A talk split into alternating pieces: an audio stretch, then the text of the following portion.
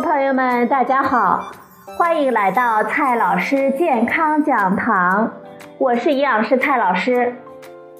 今天呢，蔡老师继续和朋友们讲营养、聊健康。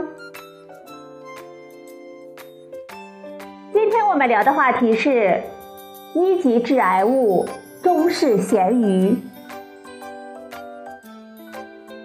最近。国家食药局翻译了一级致癌物的清单，其中呢有一条就是中式咸鱼，这引起了巨大的关注。华南地区吃咸鱼呢有着悠久的历史，怎么就成了一级致癌物呢？而且还特别说是中式咸鱼，凭什么外国咸鱼就不背这个锅呢？这事情呢，还要从鼻咽癌说起。一直以来，中国华南地区的鼻咽癌的发病率都远远的高于世界平均水平。在欧美国家，发生率呢一般是在十万分之一左右，而华南地区，男性的发病率可以高达十万分之十到二十。女性呢也达到了十万分之五到十，广东的一些地区甚至可以高达十万分之五十。我们知道癌症呢是有多种因素导致的，确定癌症的诱因并不是一件容易的事情。一般而言，对于癌症的高发群体，我们首先会考虑基因的因素。有研究调查过移民到北美的华南后裔的鼻咽癌的发生率，发现比他们的先辈明显下降。这就说明鼻咽癌高发的基因因素可能不是关键因素，生活方式才是核心的原因。因为这些移民后裔改变了祖辈的生活方式，也就避免了鼻咽癌的诱因。除了基因因素，还有人提出过病毒感染，还有俄语发音特征等假说。不过呢，也都没有可靠的证据，也就只是假说而已。生活方式还是作为了主要的研究方向。一九八六年发表了一项病例对照研究，把鼻咽癌的锅瞄准了咸鱼。病例对照研究是一种流行病学调查的方法，它是让一定数量具有某种疾病的人，也就是病例，各自提供一名或者是几名其他情况都很接近，但是没有患病的人，也就是对照组，然后呢，比较他们在生活方式等方面的信息。找出病例组和对照组之间比较普遍存在着的差异，这些差异很有可能就是该病的高风险因素。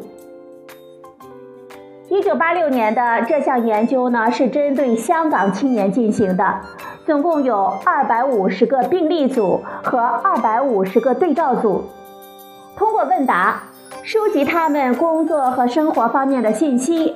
并且呢，通过他们的母亲来了解他们儿童时代的饮食构成，最后获得了完整的病例对照数据的共有一百二十七组。分析这些数据，病例和对照之间最显著的差别就是他们儿童时代食用咸鱼的情况。如果儿童时代吃咸鱼比较多，成年之后得鼻咽癌的比例就会大大的增加。这项研究的作者做出的结论就是，香港青年中的鼻咽癌患者有百分之九十以上是吃咸鱼，尤其是儿童时代吃咸鱼导致的。当然，科学上呢非常注重证据的充分性，所谓孤证不立。单靠这一项研究证据还是不够充分。除此之外，还有其他的几项病例对照研究，也都支持咸鱼增高鼻咽癌风险的结论。而在小鼠试验中呢，也直接观察到了吃咸鱼组的鼻咽癌发生率的增高。除了动物试验和流行病学调查，科学家们还会探讨是咸鱼中的什么成分具有致癌能力呢？咸鱼呢，经过高浓度的盐来腌制，而中式咸鱼和外国咸鱼的区别在于脱水的步骤，在这个过程中，会有一些亚硝胺类化合物的生成，比如说亚硝基二甲胺等等。这些亚硝基化合物在体外试验中显示了致癌性。动物试验、病例对照研究、致癌成分的分析，这些因素加在一起，也就是相当充分的致癌证据了。所以，把中式咸鱼列为一级致癌物，咸鱼啊，你也不能喊冤。就像呢，我们多次科普过的。致癌物等级只是表达证据的确凿程度，跟致癌风险的大小无关。而对于我们公众来说，致癌能力有多大，才是我们更为关心的问题。就鼻咽癌来说，十万完全不吃咸鱼的人中，每年会增加一例鼻咽癌患者。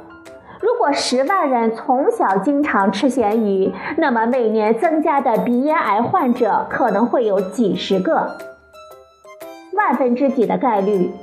从公共卫生的角度来说，也不可忽视了。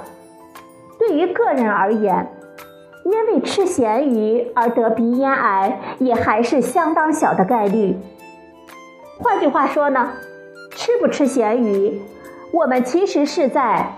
放弃吃咸鱼，从而避免一个不算大的鼻咽癌风险，和享受咸鱼的美味，但是承担一个不算大的鼻咽癌风险之间来进行权衡。这种权衡，就是你喜欢，你选择了。好了，朋友们，今天的节目呢就到这里，谢谢您的收听，我们明天。再会。